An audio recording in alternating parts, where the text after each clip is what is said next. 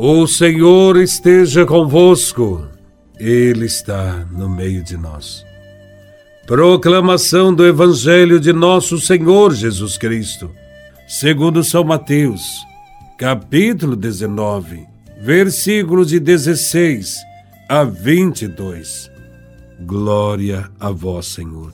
Naquele tempo, alguém aproximou-se de Jesus e disse: Mestre, o que devo fazer de bom para possuir a vida eterna? Jesus respondeu: Por que tu me perguntas sobre o que é bom? Um só é o bom. Se tu queres entrar na vida, observa os mandamentos. O homem perguntou: Quais mandamentos? Jesus respondeu: Não matarás, não cometerás adultério não roubarás, não levantarás falso testemunho, honra teu pai e tua mãe, e ama teu próximo como a ti mesmo. O jovem disse a Jesus: Tenho observado todas essas coisas. O que ainda me falta? Jesus respondeu: Se tu queres ser perfeito, vai, vende tudo o que tens Dá o dinheiro aos pobres e terás um tesouro no céu. Depois, vem e segue-me. Quando ouviu isso, o jovem foi embora, cheio de tristeza, porque era muito rico. Palavra da salvação. Glória a vós, Senhor. A riqueza é uma das grandes tentações que Jesus sofreu quando foi tentado pelo diabo. E é a tentação que também todos os cristãos sofrem hoje.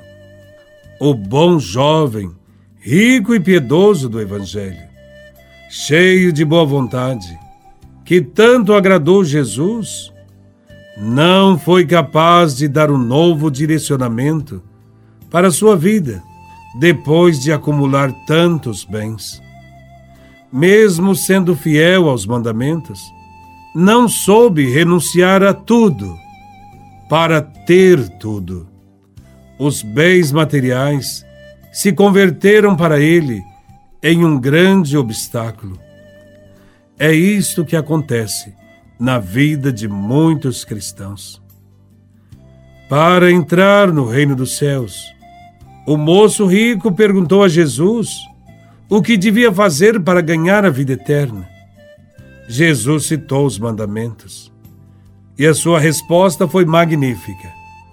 Tinha vivido todos os mandamentos desde a juventude.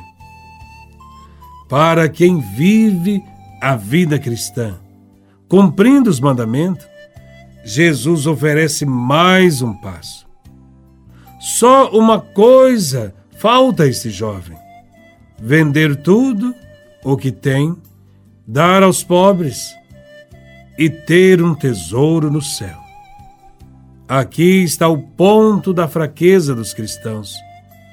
Nem todos têm a coragem de dar este passo para seguir Jesus de modo definitivo.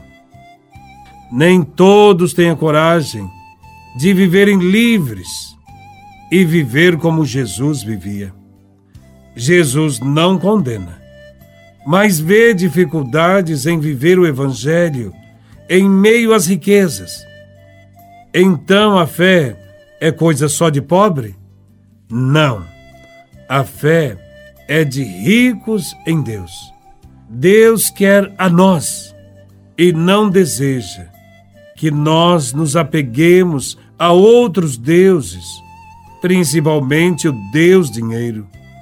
A dificuldade para o rico do Evangelho não está nos bens, mas em colocar neles a sua confiança.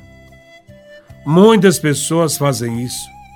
Colocam toda a sua confiança nos bens, no dinheiro, a ponto de desprezar a Deus.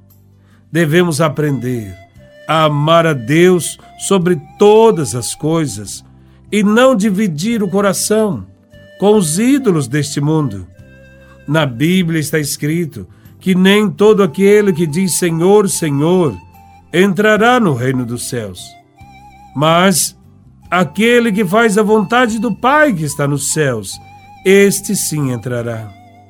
Para Deus tudo é possível, pois os discípulos conseguiram realizar esta proposta. Eles deixaram tudo para seguir Jesus de Nazaré. Que Deus nos ajude a amá-lo sobre todas as coisas e amar também o próximo como a si mesmo, praticando a partilha no dia a dia de nossa vida. Louvado seja nosso Senhor Jesus Cristo, para sempre seja louvado.